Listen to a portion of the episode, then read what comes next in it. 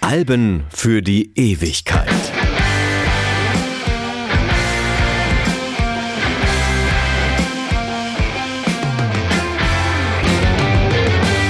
Hallo, ich bin Stefan Kleiber. In Unsere feindlichen Nachbarn gibt es eine Szene, in der Schauspieler John Candy einen Truck fährt und mit seinen Beifahrern lautstark den Song Born in the USA intoniert.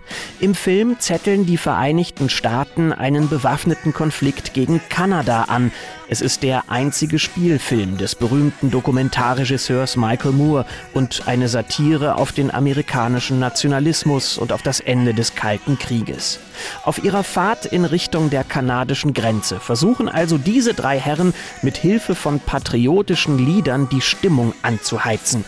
Der Gag ergibt sich aus einem alten Problem, das auch in der Realität immer wieder auftritt. Die Leute kennen immer nur den Refrain und haben keinen Schimmer, worum es im Text eigentlich geht.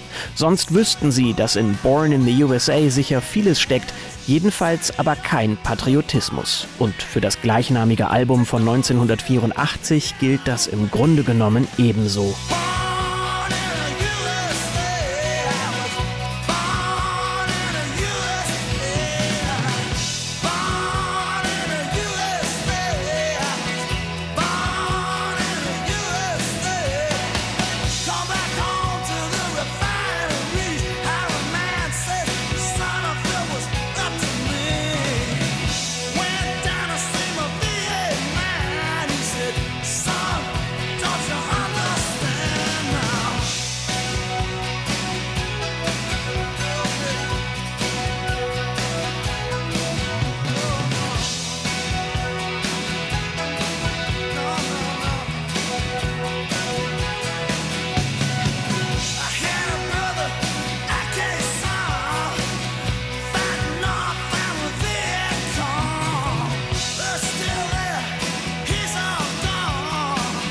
The Boss, Bruce Springsteen, hat mit Born in the USA für einen der großen Protestsongs der 80er Jahre gesorgt und für eines der größten Missverständnisse in der Geschichte der Rockmusik. Der Text behandelt das Schicksal eines Veteranen, der aus Vietnam zurückkehrt, im Krieg verheizt, von zu Hause entfremdet, dann vom eigenen Land fallen gelassen. Zu interpretieren gibt es an den Zeilen so gut wie nichts. Springsteen kennt solche Fälle aus dem eigenen Freundeskreis. Für Mehrdeutigkeiten und Subtiles ist er sowieso kaum zu haben. Der Song verträgt das auch gar nicht. Und trotzdem fallen selbst Muttersprachler auf die Stadion-Rock-Verkleidung herein, in der die Kritik am Amerika unter Ronald Reagan steckt. Es ist ein Land, so sehen es die Liberalen, in dem der Sozialstaat schwächer und die Ungerechtigkeiten größer geworden sind. Die Gegenrede kommt paradoxerweise aus beiden Lagern. Die einen werfen Bruce Springsteen Nationalismus vor, die anderen Anti-Amerikanismus. Falsch ist beides. Dem Songwriting-Genie Springsteen kommt man mit Schwarz-Weiß-Denken nicht auf die Schliche. Eine Lektion, die Reagan höchstpersönlich lernen muss, als er Born in the USA tatsächlich als Wahlkampfsong verwendet, ob aus Unwissenheit oder Zynismus. Über die zwölf Titel hinweg passiert das übrigens recht häufig, dass die Musik etwas anderes sagt, als die Worte es tun. Es ist diese Dissonanz, die bei der Frage nach der Mission des Albums eine wichtige Rolle spielt.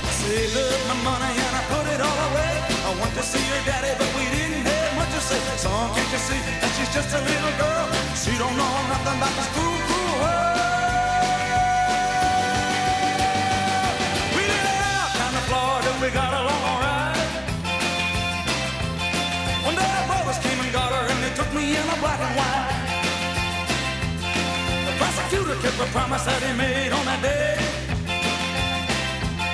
And the judge got mad and he put me straight away. Now I drive every morning to the work bell climb. Swinging on the Charlotte County road. I'm working on the highway and down the blacktop. Getting on the highway all day long, I don't stop. Getting on the highway,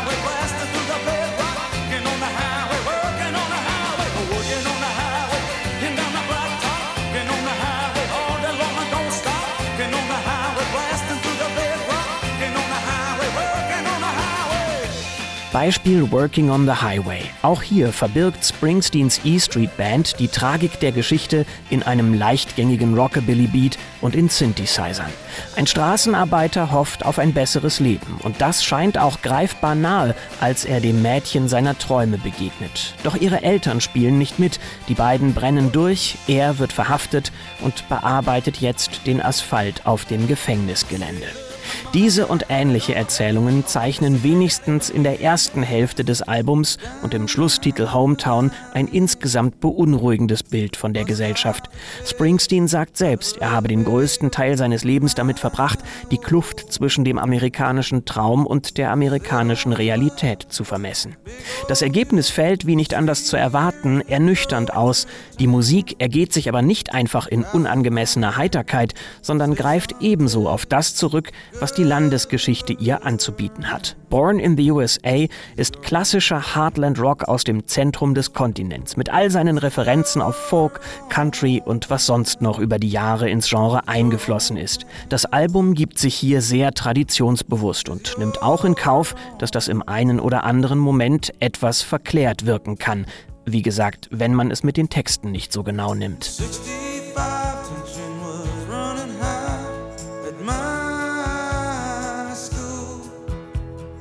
Lot of fights between the black and white. There was nothing you could do.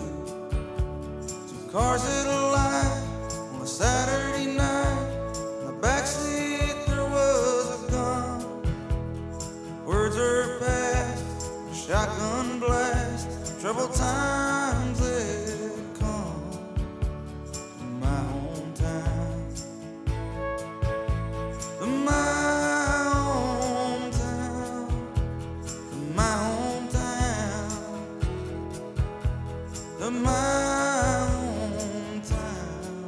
Dass Born in the USA ein Heartland Rock Album ist, ist auch deshalb so bemerkenswert, weil die Vereinigten Staaten damals noch mitten in der sogenannten Second British Invasion stecken. Es wiederholt sich, was Bands wie die Beatles oder die Stones in den 60er Jahren schon einmal losgetreten haben.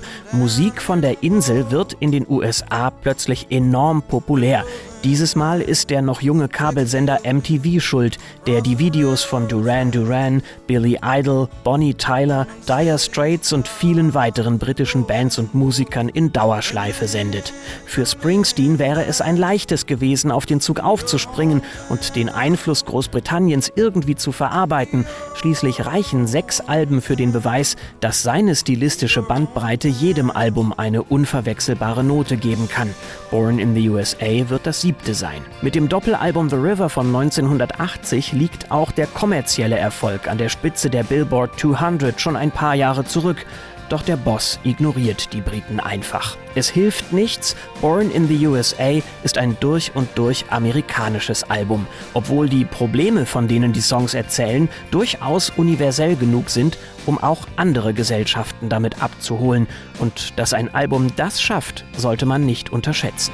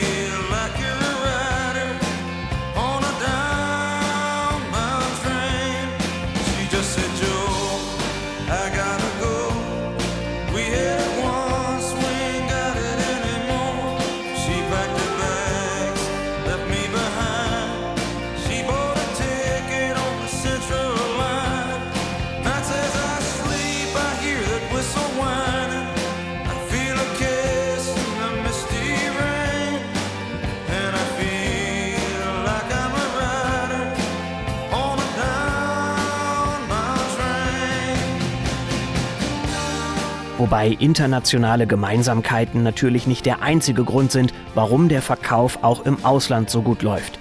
Bruce Springsteen kennt den Vorwurf, das Album sei der kleinste gemeinsame Nenner der Rockmusik und feiere nur wegen seiner Gefälligkeit solche Erfolge. Dass es aber Erfolge feiert, ist unstrittig. Die Zahlen sprechen für sich. Mehr als 30 Millionen Exemplare stehen in den Plattenregalen der Welt. Rund die Hälfte davon entfällt auf die USA. Es gibt nicht so viele, die mehr geschafft haben. Mitte der 80er werden Singles ausgekoppelt wie nichts Gutes. Bei Born in the USA sind es sieben und alle landen in den Top 10. Das Album selbst natürlich auch und zwar 84 Wochen am Stück. Aus heutiger Sicht ist die riesige Aufmerksamkeit schwer zu beschreiben, weil es diese Fokussierung auf eine einzige Platte so nicht mehr gibt. Aber ein Amerikaner, der im Sommer 1984 auf die Straße geht, kommt an Bruce Springsteen eigentlich nicht vorbei und wird zeitweise das Gefühl haben, im ganzen Land sei überhaupt nur dieses eine Album je veröffentlicht worden oder hergestellt worden. Und zumindest das ist bis zu diesem Zeitpunkt sogar korrekt. Jedenfalls was die CD-Version angeht. Born in the USA ist nämlich die erste in den Staaten gepresste Kompaktdisc für den Musikmarkt. Das Label Columbia, auf dem das Album erscheint, gehört damals zu CBS und die weihen im September, ungefähr drei Monate nach Erscheinen des Albums, gemeinsam mit Sony in Terre Haute, Indiana, ihr neues Presswerk ein. Alle anderen stehen zu der Zeit in Japan.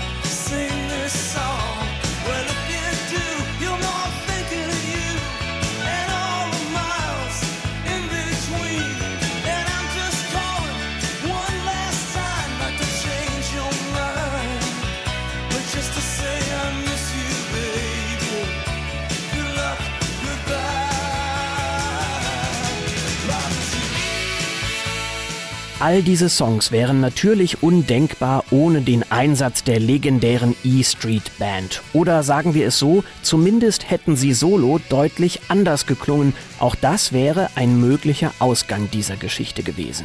Fangen wir vorne an. In Bruce Springsteens Katalog lässt sich über die Zeit ein gewisses Muster herauslesen. Die poporientierten Platten für den Mainstream wechseln sich ab mit den eher introvertierten und eigenwilligen Arbeiten.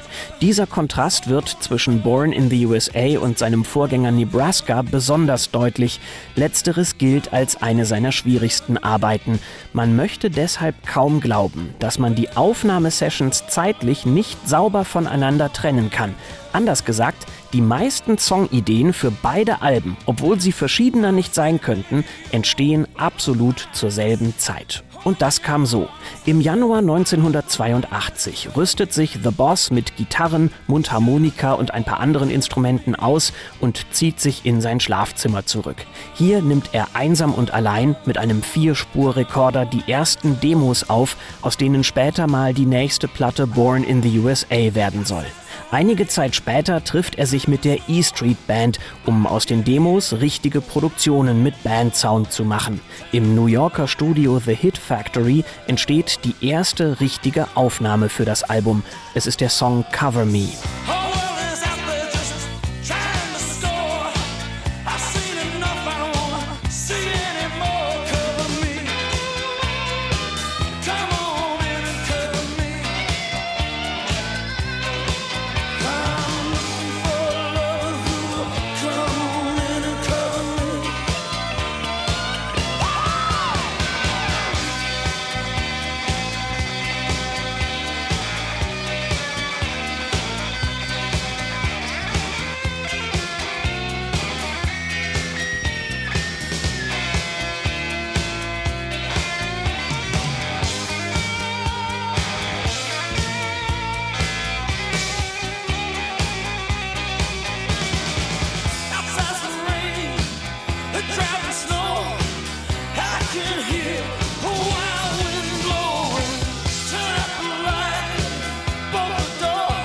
Aber irgendetwas stimmt nicht. So sehr sich die Musiker bemühen, es gelingt ihnen nicht, jene Stimmung einzufangen, die sich Springsteen vorstellt und die sich bei den Soloaufnahmen zu Hause noch wie von allein eingestellt hatte. Hinzu kommt, manche Skizzen stellen sich als ungeeignet für Band oder Album heraus, weil sie entweder zu persönlich sind oder zu sehr aus der Reihe tanzen. Nach vier Monaten Arbeit in The Hit Factory und in den Powerhouse Studios zieht der Boss die Reißleine und macht Nägel mit Köpfen. Die ursprünglichen Demos erscheinen, nur leicht bearbeitet, im September 1982 auf Nebraska. Ein Album also, das es eigentlich gar nicht geben sollte. Später wird diese Phase der Aufnahmen Electric Nebraska getauft werden und im Studio kommen durchaus auch Rohfassungen heraus, mit denen sich arbeiten lässt. Acht Songs entwickelt die E Street Band schließlich weiter zu den Versionen, die wir von Born in the USA kennen. Aus dieser Zeit stammt beispielsweise der Song Glory Days. Die unvorhergesehenen Umwege bei der Entstehung sind auch der Grund, warum sich die Aufnahmen insgesamt über mehr als zwei Jahre erstrecken. Während der Electric Nebraska Sessions tut sich die unglaubliche Zahl von rund 80 Songs auf. Die meisten davon verschwinden im Archiv. Fans warten bis heute auf eine Art Super Deluxe Edition, die das unveröffentlichte Material enthält.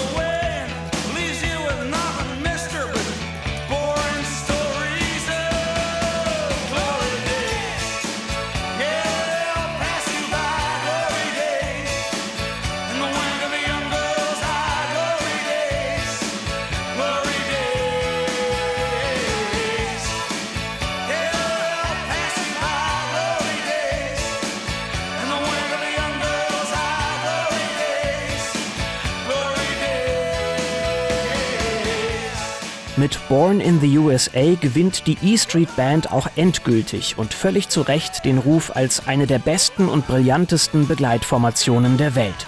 Bruce Springsteen trommelt die Gruppe bereits im Oktober 1972 für sein Debütalbum zusammen, auch wenn sie zu diesem Zeitpunkt noch nicht so heißt.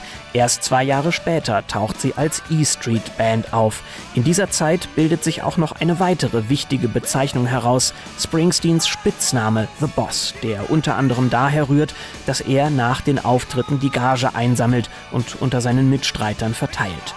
In den Liner Notes seines siebten Albums findet sich eine Anmerkung auf Italienisch, die übersetzt Gute Reise, mein Bruder Little Steven lautet. Es ist ein Gruß an den Gitarristen Steven Van Zandt, der die E Street Band Anfang der 80er Jahre verlässt, weil er eine Solokarriere anstrebt. Springsteen vermisst seinen Kollegen sehr. Van Zandt wird aber, etwas mehr als zehn Jahre nach Born in the USA, zurückkehren. Eine weitere wichtige Personalie ist der 2011 verstorbene Saxophonist Clarence Clemens, der sich mit seinem Solo am Ende von Dancing in the Dark quasi sein eigenes musikalisches Denkmal gesetzt hat.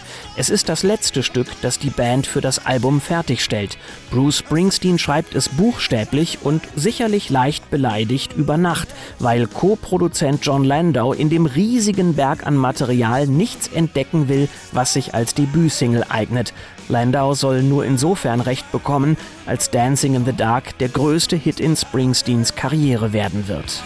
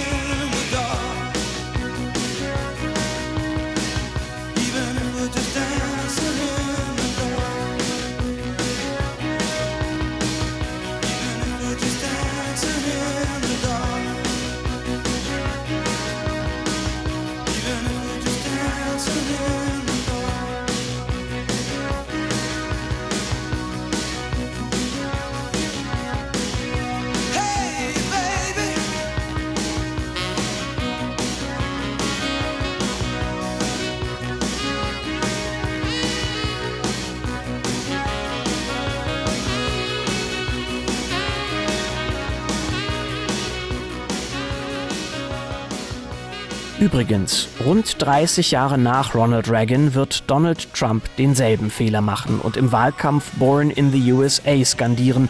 Dabei hätte es sogar gereicht, sich statt des Textes einfach mal das Musikvideo anzusehen. Es zeigt nur für eine Sekunde einen einäugigen Kriegsveteranen und eine Vorbeifahrt an endlosen Reihen aus Grabsteinen der Gefallenen. Und damit hätte die Sache eigentlich klar sein müssen. Aber so reiht sich Trump eben ein bei denen, die wie in unsere feindlichen Nachbarn keine Ahnung haben, worum es geht. Sozusagen als Übersong stellt das Eröffnungsstück die anderen Titel des Albums fast ein bisschen in den Schatten. Ursprünglich ist es sogar selbst für einen Film gedacht, der 1987 als Light of Day in die Kinos kommt. Springsteens Beitrag zum Soundtrack ist letztlich aber ein anderer geworden, da Born in the USA in den Köpfen schon zu stark mit dem Album verbunden ist, als Regisseur Paul Schrader endlich bereit ist, das Projekt anzugehen. Und in den Köpfen wird das Album bleiben. Das ist so gut wie sicher. Denn es hat einen neuen Standard gesetzt, was den amerikanischen Mainstream-Rock betrifft. Fast jeder Titel formuliert aus den Sorgen des Alltags treffsicher eine leidenschaftliche Geschichte. Die ist oft tragisch und doch will uns das Album sagen, dass wir trotz alledem den Mut nicht verlieren sollen. Man muss sich nur mal die Konzertauftritte der Band aus dieser Zeit ansehen, um zu erkennen, wie viel Herzblut in der Musik steckt. Mit Born in the USA gelingt Bruce Springsteen das scheinbar Unmögliche. Er schafft es, mit einer Liebeserklärung an sein Land auch einen Einspruch zu formulieren. Diese Ambivalenz überfordert zuweilen, aber sie ist eine der seltenen Geniestreiche der Popkultur.